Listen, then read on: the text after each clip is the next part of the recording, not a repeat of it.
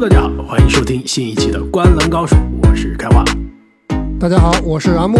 大家好，我是正经。《观澜高手》啊，从二零一九年夏天开播以来，我们可以说现在做了将近四百多期的节目啊。有一个系列一直是大家最受欢迎、关注最多、播放最多、讨论最多系列，那就是我们原创的《重返 NBA 选秀之夜》。那我们之前已经是从二零一七年的选秀大会啊，和大家一起回溯聊到了二零零四年的选秀大会。那在这个最受欢迎的系列中啊，有一年份一直在我们开播以来是大家讨论最多、期待最多、要求最多的年份，而且呢，其实也是整个《灌篮高手》所有的节目类型中啊，大家点播最多的节目。你们说是不是？是的，我觉得这一期的节目啊，绝对是被大家就是精准点名点的最多的。就可能其他的节目，大家会说，哎，聊一聊什么什么最近的季后赛啊，都是一个比较宽泛的概念，对吧？但是今天这期节目绝对是精准点播某一年的特定的类型的这个系列节目。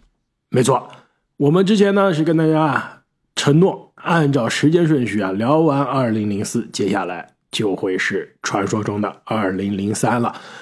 而且我们也跟大家说了，要等到二零零三年选秀大会的第一顺位的这个小伙子、年轻人、高中生成为 NBA 历史的得分王、总得分第一名之后，我们这期节目就上线了。而且呢，其实现在看来啊，也是即将再过三个月就。到这一年选秀大会的二十周年了，其实本来我还想说，我们是不是等到这个二十周年那一天，我们再来上这个特别节目，非常有纪念的意义啊。但是考虑一下，我们《灌篮高手》节目，尤其是季后赛这个外卡赛开始之后，一直到休赛期啊，排的太满了，我们还是要不然在常规赛末端啊，相对这一段比较空闲的时间，给大家把这个重磅的节目上线。那因此呢，我们今天三个人。将一起穿越回二十年前的麦迪逊广场花园的现场，NBA 二零零三年的选秀之夜。其实啊，为了准备今天这个期节目，我们三个是做足了很多的功课，而且可能大家从我今天这个嗓音就能听出来了，我是带伤带病出阵啊。本来要 DNP 的，结果硬是要强行上场，没办法，我说教练，我想打篮球。为了总决赛这个第七场，我必须带伤上阵。那么，如果大家是第一次听我们重返选秀之夜的节目啊，还是跟大家介绍一下我们的规则啊，那就是我们三个人呢，分别会代表当年 NBA 选秀之夜的乐透的十四支球队，我们三个人会分一下这十四支球队啊。那作为球队的总经理，相当于是带着过去这二十年的回忆。穿越回当时的现场去做决定，试图选择更好、更适合、更优秀的球员，去改变球队的命运、球队的历史。就是我们并不是选这个球员的这个履历的排名，而是我们目标是穿越回过去去改变历史。就是说，我们会综合考虑这名球员在他今后职业生涯的各种的状况。但是呢，我们也会同时啊考虑他与这支球队的适配度。没错，其实啊，在开始之前，放眼一下今年的这个整个新秀名单啊，看了一下，我觉得其实从历史的角度上来说啊，除了可能第二顺位出了一个历史上比较大的冤案惨案，是吧？这个出了名的水货，除此之外，其实头部选的非常的好。很少爆雷，有没有发现？基本上这一届出错的这个概率啊，相比我们之后这之前聊过的好几年，比如零四、零五、零六、零七啊，好很多。就是球队发挥的水平真的还挺高的。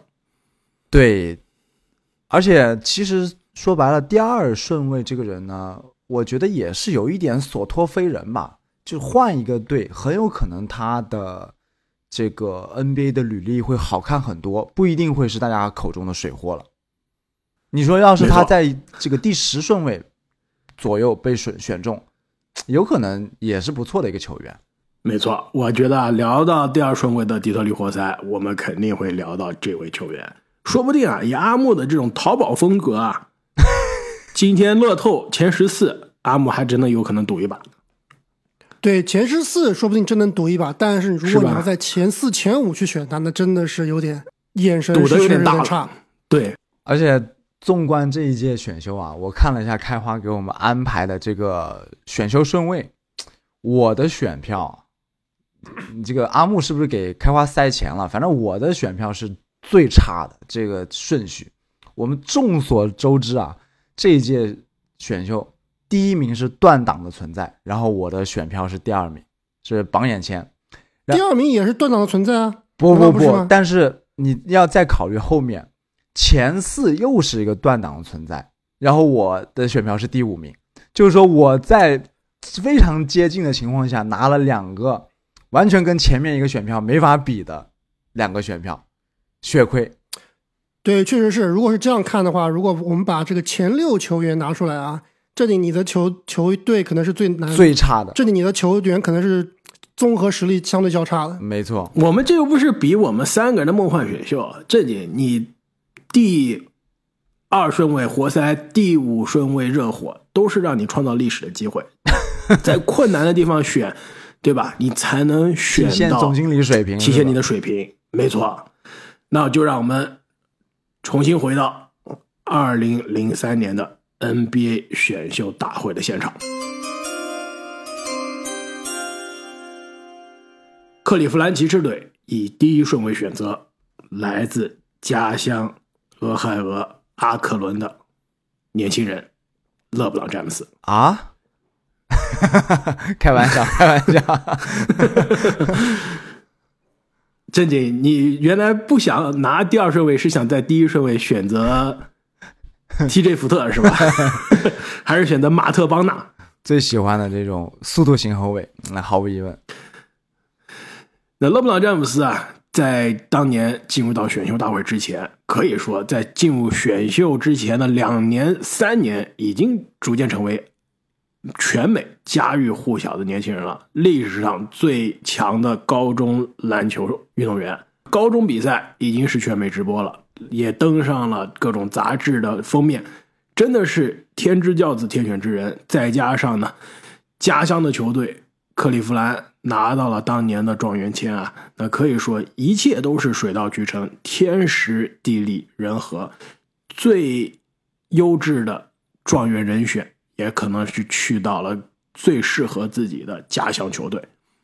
那其实为了准备今天的这一期的选秀大会啊，我是特意在 YouTube 上把这个 E ESPN 当年的这个直播重新录像，从头到尾看了一遍。当时大家对于这个勒布朗的这个称赞之词啊，真的让我想到了，就是我觉得今年的文班亚马是不是似对没错曾相识？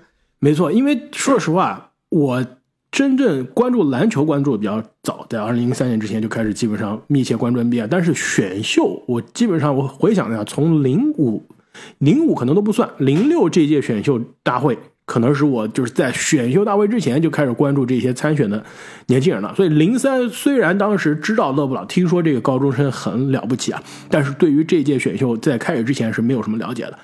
重新看了这个，可以说是第一次看了这个当时的这个录像啊，大家对于这个勒布朗称赞之词，现在看来虽然吹的可能是有些过，那时候看吹的有些过，现在看来真的是非常精准。说他有 NBA 历史上高中生最好，就是说他的天赋啊，可能比当年的高中生麦迪、当年的高中生加内特科比、加内特啊一样的天赋，甚至更高。但是身体素质已经是比他们三个年轻人进入联盟的时候更好了，是绝对的 NBA ready，就是 NBA 级别的身体素质、身体对抗，再加上他的篮球智商和传球已经达到了魔术师的这种级别。当时我想，哇，这个其实一秒钟 NBA 还没有打呢，大家对他的这个分析已经是非常的透彻。说了这个三分或者投射可能是他唯一的短板，可能需要在联盟花两到三年的时间去打磨。但是除此之外，几乎是一个完美的运动员，完美的篮球运动员。开花，我跟你当时一样啊，就是当时我是只看 NBA，基本上是不关心选秀的。但是没有办法，到了这一年的时候，所有的媒体，大家等到快要选秀的时候，已经不讨论 NBA 了，就所有的头版头条都是詹姆斯，所以你不得不去关注这一届的选秀。没错，所以回到刚刚阿木的那个比喻啊，如果要打个比方啊，真的就像今年的文班亚马，可能选秀开始前一年多，他作为第一顺位的选择已经是板上钉钉了。当时我看这个录像啊，有一个细节特别有意思，就是大卫斯特上台跟大家寒暄了一下，说现在啊，我们即将开始了，这些在座的这些年轻人的命运即将会被改变。那克利夫兰骑士队有第一顺位，他们有五分钟的时间决定选谁，然后镜头给了场下的勒布朗詹姆斯，他在那儿仰天大笑，然后他表情意思需要五分钟吗？我们不都已经知道了吗？还要装什么？所以啊，勒布朗詹姆斯的这个选择在这非常简单，而且勒布朗詹姆斯职业生涯的履历，我们也不需要。太多介绍了，最近也是刚刚成为了 NBA 历史的这个总得分的第一人。当年的这支克利夫兰骑士队啊，不仅是勒布朗的家乡，而且呢，骑士队啊这支作为可以说是小球市，相对比较小球市，几乎没有流量的这个球队啊，是需要一个明星球员的到来，让他们能成为联盟的可以说脸面球队的。过去五年都没有进季后赛啊，这球队阵容上当时的老大是谁啊？里基戴维斯。哇，非常不靠谱！为了拿三双，自己把球往篮板上砸，那不是 和字母也干过？字母的前身，字母前辈，你们都是来辅佐我的吗？对吧？还有阿莫好像非常喜欢那个中锋是吧？大 Z 伊尔戈斯卡斯，超强。对，因为当年我是在俄亥俄上学嘛，就那个年代没有，就是不是零二零三年之后是在俄亥俄上学，也是。就大 Z 也是效力俄亥俄非常非常时间，克利夫兰非常长时间，所以对大 Z 是有一定情感的。另外呢，还有两个，其实选秀各自选秀的时候啊，都是属于天才少年，但是进入联盟之后没有兑现天赋。一个是大六斯迈尔斯，还有另外一个呢是瓦格纳，还有一个内线的球员，可能是咱们火箭球迷非常讨厌的，但是最近好像也是在盐湖城的呃全明星名人赛上登场的布泽尔。所以啊，这支球队现在看来没有一个是球员是偶像级别未来核心的。那选到詹姆斯，肯定是改变球队未来的历史，也是改变联盟的历史。另外，刚刚开花说到这个詹姆斯的数据不用多说了，但是我觉得还是需要吹一吹詹姆斯，尤其是从这一届的这个角度啊，去吹一吹詹姆斯。基本上詹姆斯的这个数据啊，排在历史里面都是基本上是无人可挡，尤其是积累的数据，对吧？那么对于这一届来说，更是一个 bug 般的存在。得分王、篮板王、助攻王、抢断王、盖帽王，都是詹姆斯。而且呢，得分不用说了，直奔四万分；篮板、助攻过万；抢断上两千；盖帽过千，真的是非常非常恐怖。而且我还看了一个另外一个非常有意思的数据，就是本届球员啊拿过冠军的总共有十五个人，那其中十一个球员啊，他们的冠军要么是跟随詹姆斯一起夺得的，要么是击败詹姆斯夺得的。所以詹姆斯真的是这一届球员啊绕不去的、绕不过去的一个坎。不仅是这一届球员，其实是过去 NBA 二十年，就是他进入联盟之后，整个联盟的故事绕不去的坎。没错。另外啊，就是虽然詹姆斯是这届名气各方面荣誉更最强的球员，但是最早夺得冠军的，你们知道是谁吗？那肯定是你第二顺位要选的球员。没错，就是这个菜鸟赛季就跟随活塞夺冠的米利西奇。是这一届最早的冠军，所以说也唯一一个不需要击败詹姆斯，不需要抱詹姆斯大腿就能夺冠的，太强了。不，还有两名球员其实跟詹姆斯也无关，他们夺冠，一个是跟随韦德在零五零六年夺冠的卡波诺，还有一个呢，三分王，没错，还有一个更强的，就是最早获得连冠的球员，那就是跟随科比在零八零九到零九一零赛季连续夺冠的卢克沃顿，他们俩都跟詹姆勇士民宿。没错，国王民宿。刚刚阿稳提到这个文班亚马的比喻啊，真的非常有意思。其实两个球员进入选秀大会之前呢，大家对他期待、对他的这个称赞，真的是非常相似。我想问一下两位啊，你们觉得今年文班亚马能不能跟当年的詹姆斯一样，就是大家期待已经是爆表了，但是最终依然是超出大家的期待？我觉得这个不好说吧，因为你就看现在的媒体，有人说文班亚马是自詹姆詹自詹姆斯之后最强的这个新秀，有人觉得文班亚马可能最后达到了级别，能到杜兰特就不错了，甚至还有一部分这个媒体或者球迷啊会觉得文班亚马可能会是一个水货，因为他这个身体啊，毕竟又高又细，对抗能力比较弱，伤病有风险能不能够保持健康很难说。所以我觉得现在对文班亚马的这个期望啊是各种各样的。我觉得总体来说的话，我认为文班亚马是有机会达到杜兰特那个水平的，但是能不能达到詹姆斯，我觉得是不可能的。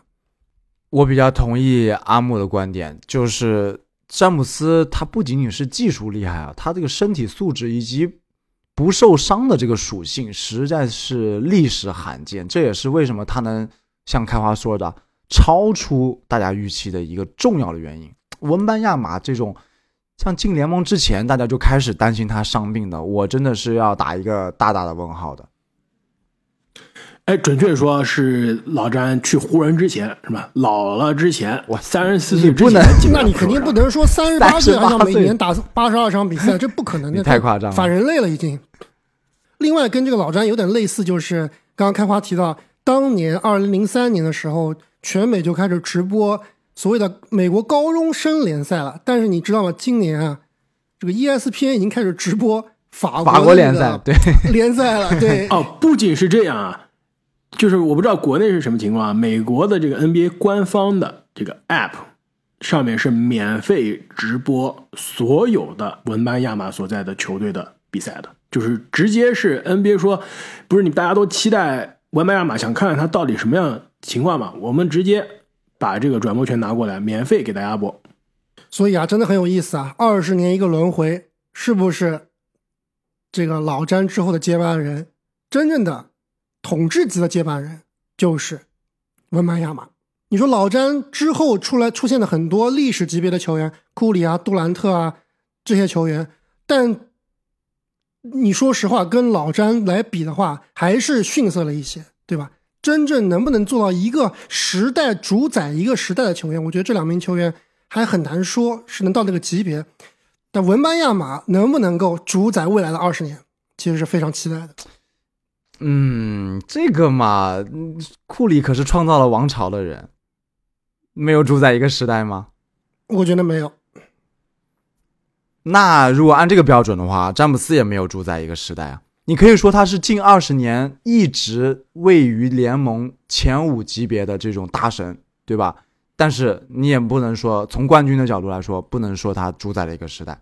对，不能光从冠军的角度吧，还要从整个对联盟的影响力，对于没错，这个篮球的推动。我那觉得库里确实 是改变了一定的这个篮球，对于篮球推动有一定的影响。但是，我真正作为一个球队的脸面，作为一个世界级别的影响力的话，我觉得库里是不及詹姆斯的。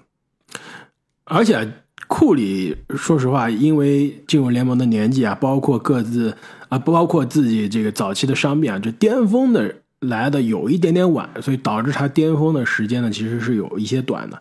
詹姆斯真的是非人的存在，基本上巅峰的时期太长了，进入联盟几年之后，基本上就达不到巅峰，一直到可能湖人那个冠军的时候。依依然是保持冠军这个巅峰的状态，而且你从球队的成功上来，可以也可以看出来，第二次进季后赛就带队进总决赛了。那之后虽然是起起伏伏，但是从二零一一年到二零一八年，每年总决赛都能看到勒布朗詹姆斯。虽然是不同的球队，有夺冠有失败，但是基本上连续的总决赛的出场，而且一九年蛰伏之后，二零二零又拿了一个冠军，所以巅峰的。高度、巅峰的长度，再加上职业生涯的这个持久性，基本上历史上虽然跟帮主的传奇性、伟大性不能相比，但是历史上能跟詹姆斯这样抗衡的职业生涯真的是屈指可数了。拉塞尔，拉塞尔只是冠军多，真正对篮球的影响力来说的话，比詹姆斯、比乔丹还是差的。对啊，我没有说那个影响力嘛，刚刚开花说的是这个持久度，对吧？拉塞尔、贾巴尔这个持久度都是不遑多让的。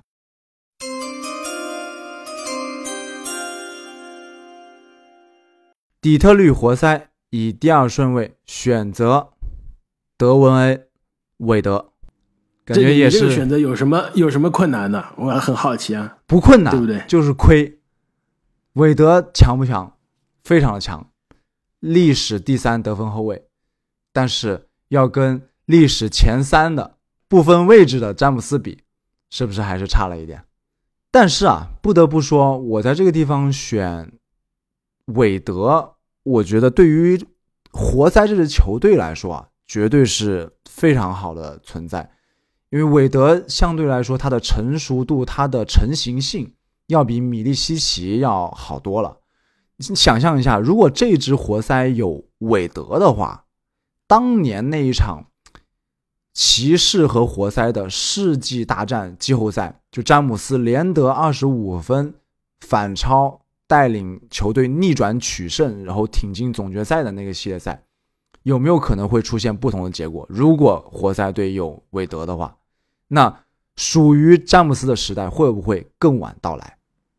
我可以告诉你啊，刚刚说创造一个时代、一个王朝嘛。如果这支球队当年选的不是米利西奇，而是韦德，这就是 NBA 的一个王朝。为什么？没有选到韦德，这支球队已经在之前一年，就是在对选秀大会的这一年，已经是东部的常规赛第一了，五十胜，而且呢是东决级别的球队。之后连续六年是东决或者总决赛，甚至是总冠军。这就好比是现在的这个，以现在的这个比方，就是好比现在的这个凯尔特人，对吧？连续多年东决、总决赛的球队，再拿到一个二号签，选了一个韦德这种历史级别的后卫，那这就是王朝啊！这肯定是铁血的王朝。没错，而且詹姆斯是的，如果历史是这么重演啊，那詹姆斯个人的数据、个人的荣耀肯定继续有，但是团队的胜利啊，肯定东部要被活塞挡在总决赛大门之前，要挡得更久了。可能也会变相的让詹姆斯啊提前离开克利夫兰，可能投奔底特律活塞，对这真有可能的，因为真的打不过。去韦德的球队没毛病，不过，但是去活塞这不可能，这不可能。为什么不可能？哈，这是杜兰特干出来的事情是吧？不是詹姆斯对啊。你这个说的太像杜啊，而且当时胡这个韦德的属性啊，真的跟这支球队也是非常的像、啊，气质太符合了。对这种铁血的气质，首先非常像。另外就是他这个爆炸的得分能力啊，其实正是这支平民活塞所缺乏的，对吧？那支球球队的下限是非常的高，但是缺乏最最顶级的天赋。缺乏缺乏爆破点，就比如说他们这个当家几名球星啊，汉密尔顿、比卢普斯，包括内线的普林斯，普林斯、拉华莱士其实都不是那种身体素质极其优秀的，都是那种非常强硬，然后头脑很好用，篮球智商很高的蓝领防守气质，极好。对，蓝领气质，对。所以来了一个韦德啊，同样是有这个防守属性，同样同样是有这个坚强意志的这个超级球星，跟这支球队真的是非常搭。太大了。没错，基本上当年这个阵容，冠军级别的阵容，韦德上来打一个超级双能卫，对吧？再打几年，比如说进入首发位置啊，那这支球队真的是传说中的稳中带炸。而且刚刚我们描述了他的这个阵容啊，已经是冠军级别了，缺的真的就是一个双能卫，一个替补上来砍瓜切菜得分的球员。而且呢，韦德当年啊进入到这届选秀大会的时候，大家对他的质疑，其实就是觉得他有点过于成熟了。对，大三，而且呢，大家觉得你打法虽然爆炸，感觉是有天赋，但是你到了大三才来 NBA，没有不是对吧？那时候其实高中球员已经开始比较流行了，对吧？跨梅布朗都能成为状元，对吧？那你没有大一进 NBA，没有高中进 NBA，你肯定是有问题的。我觉得问题就在于韦德的膝伤啊，对吧？他的半月板在大学受过重伤，但是不影响啊，他当当年的这个 N NCAA 的封三带领自己的这个马奎特大学啊，创造历史了，进入到了最后的前四，也是当年 NCAA 可以说最强的球员之一。所以其实再看当年的选秀录像啊，我还是有些质疑的。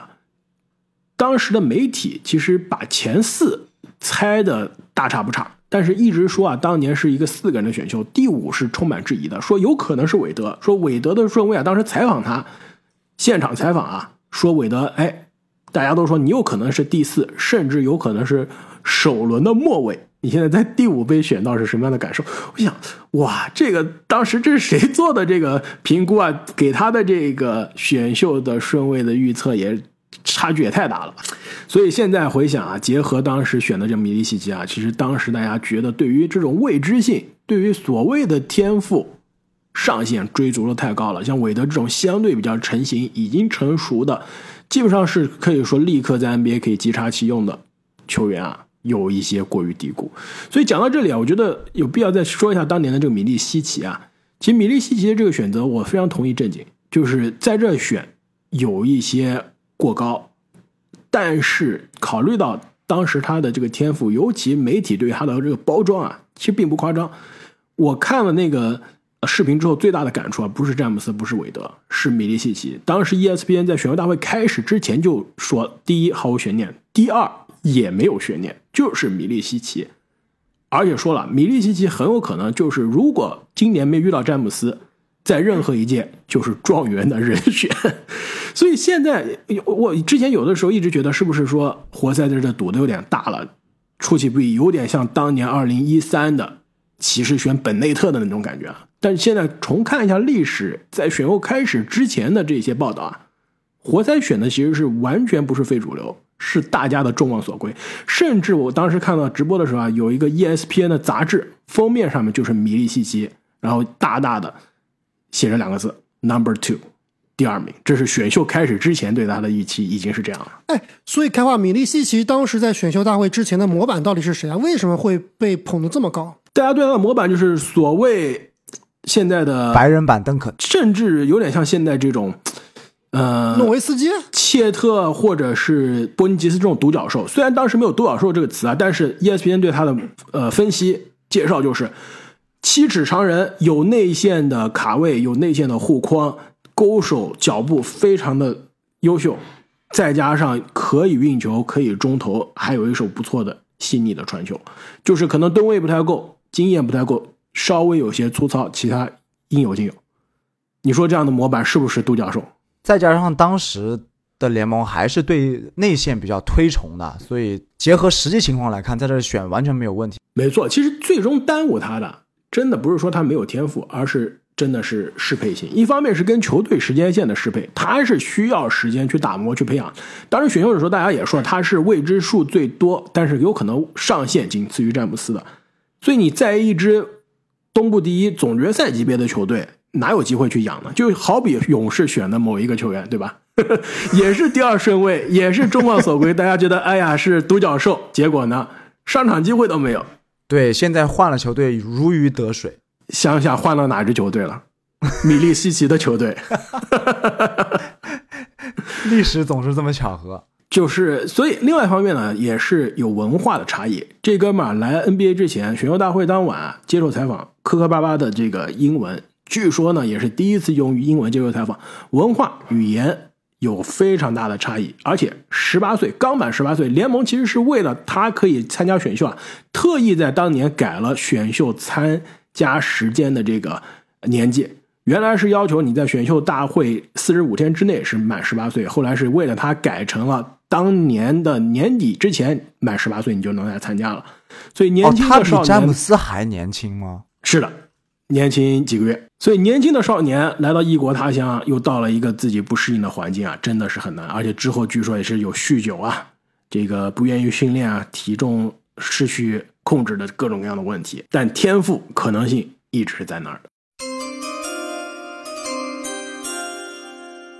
丹佛掘金队以第三顺位选择卡梅隆·安东尼，回到梦开始的地方。这届来的很早啊，对，非常早。所以在节目刚开始的时候，开花就说了，其实今年的很多总经理啊，特别是头部的总经理，除了活塞以外，选的真的跟历史上的排名啊大差不差。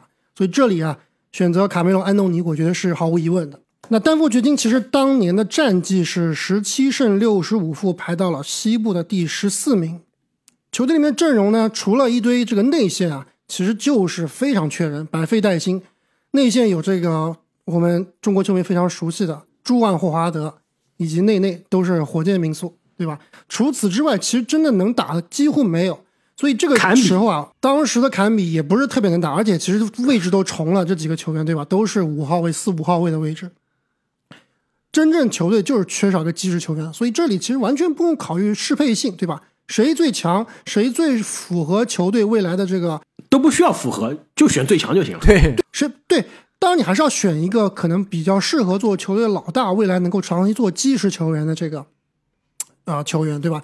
所以安东尼的选择，其实现在看来是毫无问题的。也是在安东尼被选之后啊，真正丹佛掘金才开始被大家所熟知。其实之前的掘金啊，不管是在美国还是在咱们国内啊，球迷对吧？了解他这个球队的球迷非常非常的少。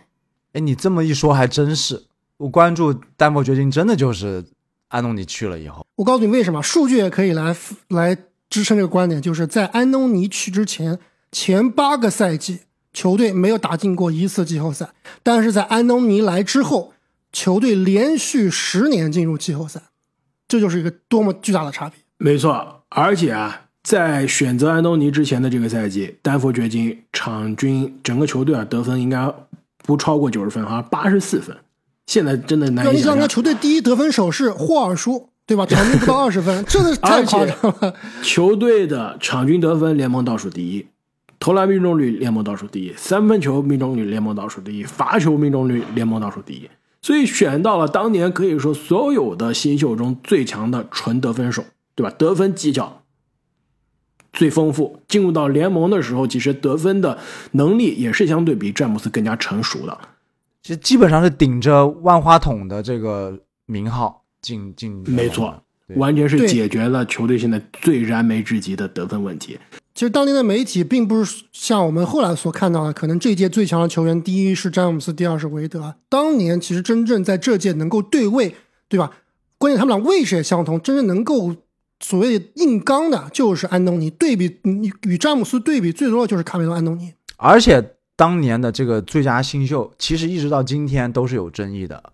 我个人是觉得当年是应该颁给安东尼的，就数据上比詹姆斯差一点点，但是他毕竟是带队进了季后赛啊。没错，而且呢，安东尼啊，在当年可以说是人生赢家，几乎是达到了人生的巅峰啊。为什么？完成了可以说历史上最强的这种所谓的 one and done 的。大学赛季就是在大学只打一年就进 NBA 的这个赛季，有更成功的大学职业生涯，对吧？有其他球员，比如说比尔沃顿啊，比如说呃贾巴尔这些，但是只打一年就去 NBA 的大学职业生涯，安东尼几乎完美，带着雪城大学拿到了冠军，自己在 NCAA 的赛场可以说是无人能挡，立刻就拿了冠军就去 NBA 了。其实安东尼对于掘金的影响就是，对吧？让大家。开始了解这支球队，我觉得对于雪神大学是一样。自从安东尼带了那支雪神大学以后，我才一直长期的关注这个球队，知道这是一个 NBA 啊 NCAA 的这个民宿大学，封三强队。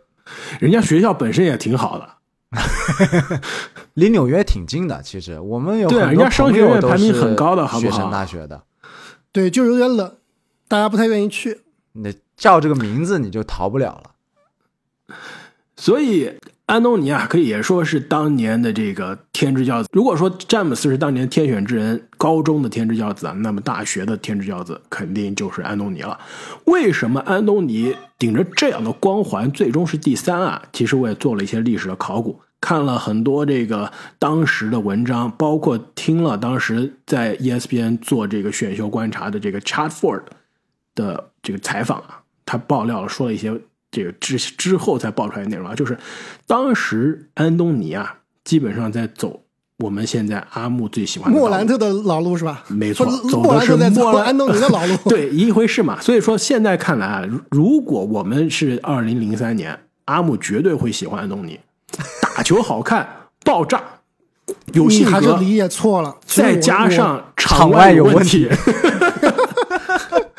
不对，我觉得安东尼，我一直都不是特别对安东尼的这个比赛非常感冒，就是在我看来，他还是太多的投篮类似于纯得分手、纯投篮手，打球呢并不够合理，而且篮球智商啊，就特别是团队性的这个篮球还是相对差一些。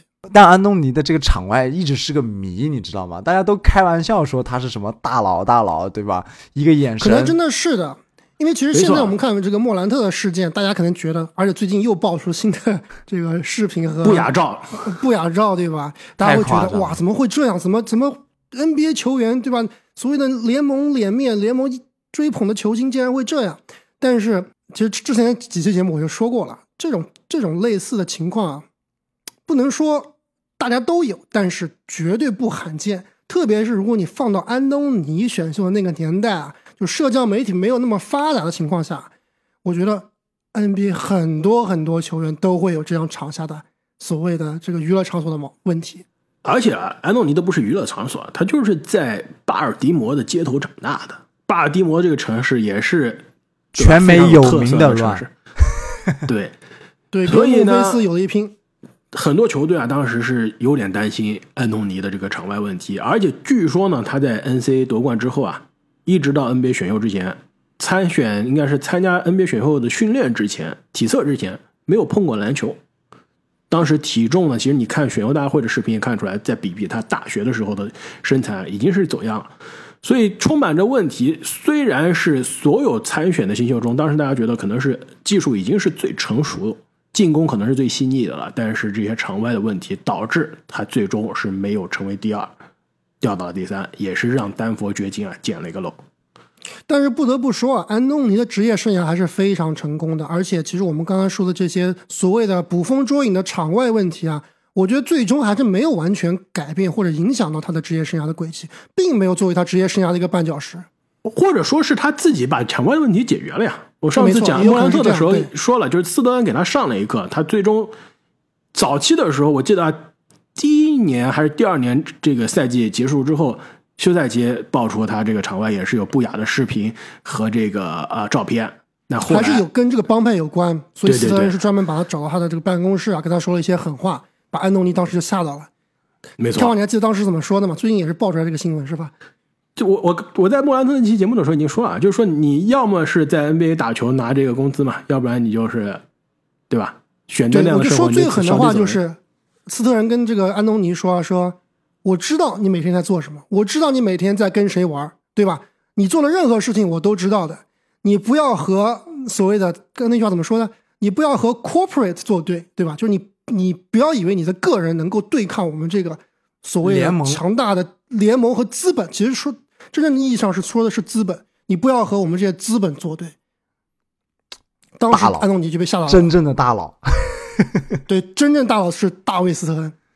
没错，但不管怎么说，安东尼的职业生涯履历还是非常漂亮的，十次全明星，两次一阵，四次三阵，拿过二零一三年的得分王，呃，入选了七十五大球星，也是历史得分榜的排名第九。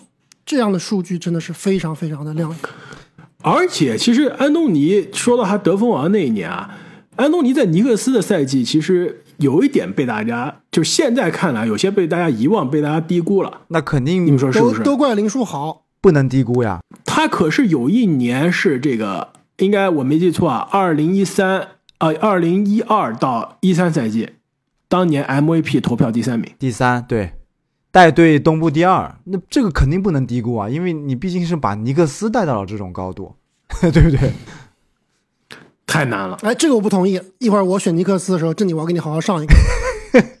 但是阿木说这个安东尼没有受到场外因素的影响啊，我不知道是不是场外的因素啊，但是我觉得安东尼的职业生涯本该更加完美，因为最近有一个讨论的比较多的问题，其实就是安东尼，大家现在开始担心啊，没有任何一支球队会去退役他的球衣了，对不对？他跟我觉得掘金应该要退役他的球衣。没法退役啊，因为现在约基奇穿的是十五号呀，哦，完了，那这完了。是不是没有办法退役的？哦，这要尴尬了。尼克斯为什么不退役呢？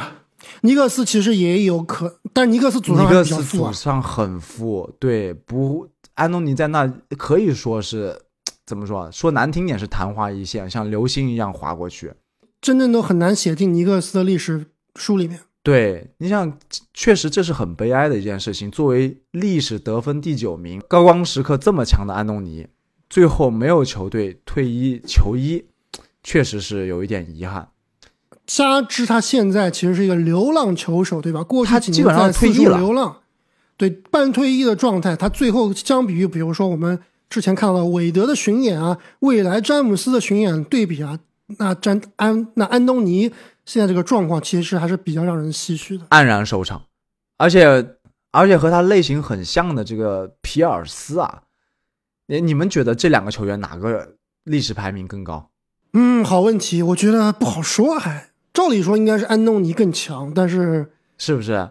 我觉得这两个对公说公有理，婆说婆有理，伯伯仲之间。但是安东尼，你看你怎么考虑了？NBA 的职业生涯还是篮球的职业生涯？如果我们按照名人堂的这个标准考虑，那肯定是安东尼那肯定安东尼。他那个雪大学冠军太再加上可以说梦之奥运会对啊，基本上是杜兰特之前这种最强的奥运会大杀器啊之一。没错。对这样一比的话，应该还是强于皮尔斯。对，但是你看，他就不像皮尔斯这么幸运，迎来了非常适合自己的帮手，对吧？拿下冠军。其实不光是不够幸运吧，我觉得他的打法，他的这个篮球理念啊，也是并不太符合一个冠军球队的一个风格的。我可以说啊，安东尼是一个顶配的德罗赞，顶配德罗赞。另外，最后关于安东尼现在这个无球可打的状态啊，其实最近这个联盟的顶流球星啊，有话要说，不知道两位有没有关注啊？联盟现在顶流球星迪隆布鲁克斯说啊，说这个呃，记者就问他说：“你们这个球队太年轻了，包括啊，现在莫兰特这个状况，包括球队喜欢爆垃圾话，整个一个恶汉的一个整个一个恶汉球队的形象，你们觉得这个球队是不是需要一些 veterans，就是需一些老将来帮助个球队撑撑场子？”当时迪隆就说了：“所谓老将，你说的你指的是谁？难道你让我们去签安东尼、去签霍华德这样的球员吗？这样的球员，他都是为了自己着想，而不会为了自己。呃，这样的这样的老将都是只会为自己的利益所着想，不会想到球队的。他心目中真正的所谓的 veterans 是哈斯勒姆这样的球员。呃，我不知道两位对这样一个观点啊有什么解读啊？是不是迪龙说到一个安东尼的痛处了？就之所以为什么安东尼在过去几年到处流浪，甚至现在无球可打，他真的是因为篮球水平不够吗？我觉得最后几年的安东尼已经不像当年这么嚣张跋扈了，完全不是狄龙口中说的这种自私自利的球员啊。他最后他在湖人啊都是牺牲了很多的，而且这个狄龙最近我感觉这个脑子怎么说呢？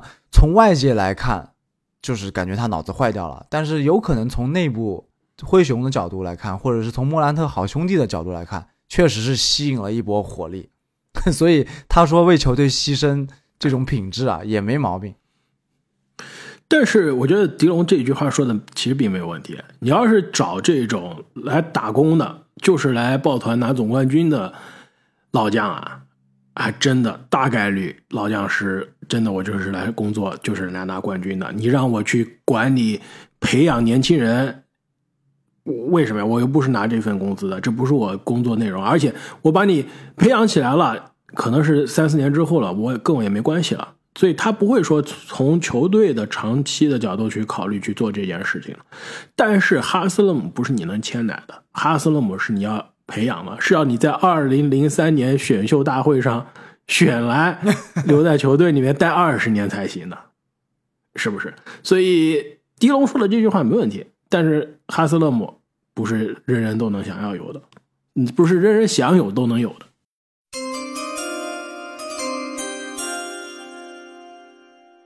多伦多猛龙队以第四顺位选择克里斯波什，没问题，这我都不用动脑子，历史都帮我全部选好了，对阿木这个活更轻松，两个都是不动的。所以再次印证了这一届的总经理啊，还是球探啊还是非常厉害的。多伦多猛龙其实这个赛季的战绩啊是二十四胜五十八负，排到了东部的倒数第二。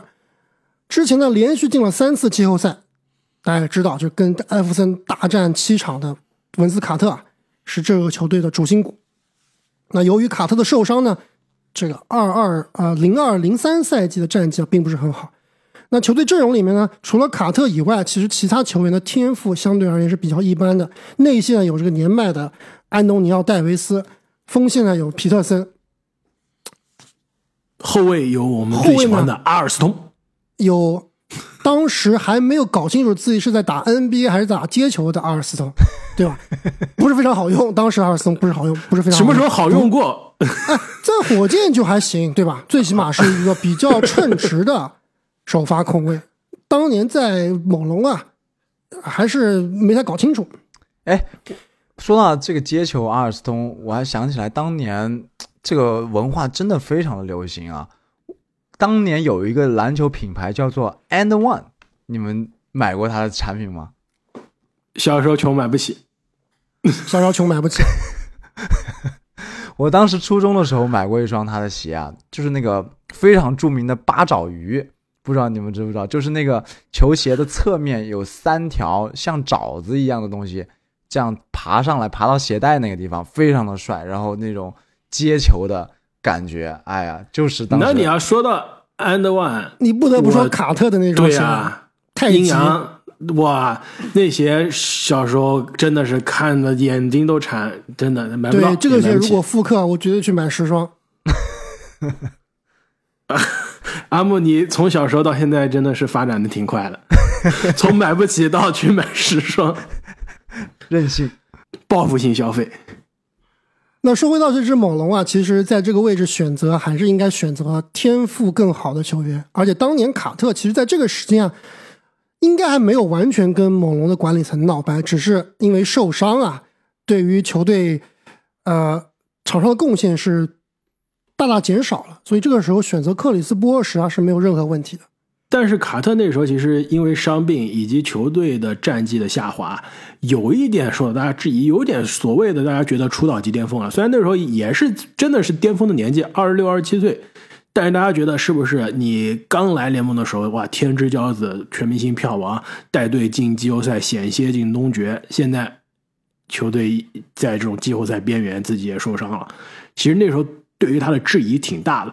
如果我是猛龙啊，我肯定是选一个可以让卡特开心，毕竟他后面走人，这对于球队是最大的损失啊。但是我要找一个有未来接班人潜质的，不能说找一个那种特别稳的那种，对吧？上限很低的，你必须找一对，个我刚刚说嘛，就是需要一个天赋极强的球员，而不是找那种，对吧？稳中带炸的。所以克里斯波什啊，其实他在很多球迷了解波什啊，都是看到当年三巨头热火的波什，但真正年轻时候的波什啊，可以用爆炸一个词来形容，是一点不为过的，是非常的炸。非常炸。没错，波什从二零零五年到二零一六年，每一年都是 NBA 的全明星。之后其实要不是因为有他这个血栓的问题啊，再打一个三四年没有任何问题。即使他那个打了一半的赛季啊，也是全明星，也是全明星的水平。而且呢，在猛龙的那几年，他可是场均二十加十的典范，而且也算是常人中啊比较早开发出三分射程，而且他在这那不是个热火形势所迫嘛？没，但是他在热火的这个三分射程的开发，以及在总决赛热火能打出这种所谓的不说五小吧，但是五空间阵容，对吧？就是把波什挤到中锋，让巴蒂尔这样的空间型的四号位顶上来，这样的打法也是在那之后 NBA 总决赛。对吧？NBA 的这个打法也改变，大家发现，哎，我不用上一个传统的中锋，也能打总决赛，也能拿总冠军。其实从某种程度上来说，它是改变了 NBA 的这种进攻的格局的。而且更重要的是，我觉得，波什是一个非常好的这个队友，对，很少说有他这种年纪、这种天赋，愿意是跟另外两个名气比自己大的同届的球员抱团的。他相当于是说，我在猛龙是球队绝对的老大，当仁不让的核心。好比现在华子来之前的卡尔内东尼唐斯，其实两个人还很多很像，对吧？就是我在球队是打着豪华的全明星数据，但是我带队夺冠肯定是不行。我愿意当打之年寄人篱下，去做一个球队老三，做一个团队的贡献者，这样的牺牲也是让人敬佩的。看来 NBA 二零零三年的选秀大会真的是充满着话题。我们前四的球员啊，这四巨头刚刚聊完，节目的时长已经是冲着一个小时去了。其实从第五位的选择开始啊，才更加有难度，更加有悬念，而且我们后面的讨论更加精彩。因此呢，后面十位 NBA 二零零三年的乐透选择，我们将会在下半期的节目带来，大家敬请。期待。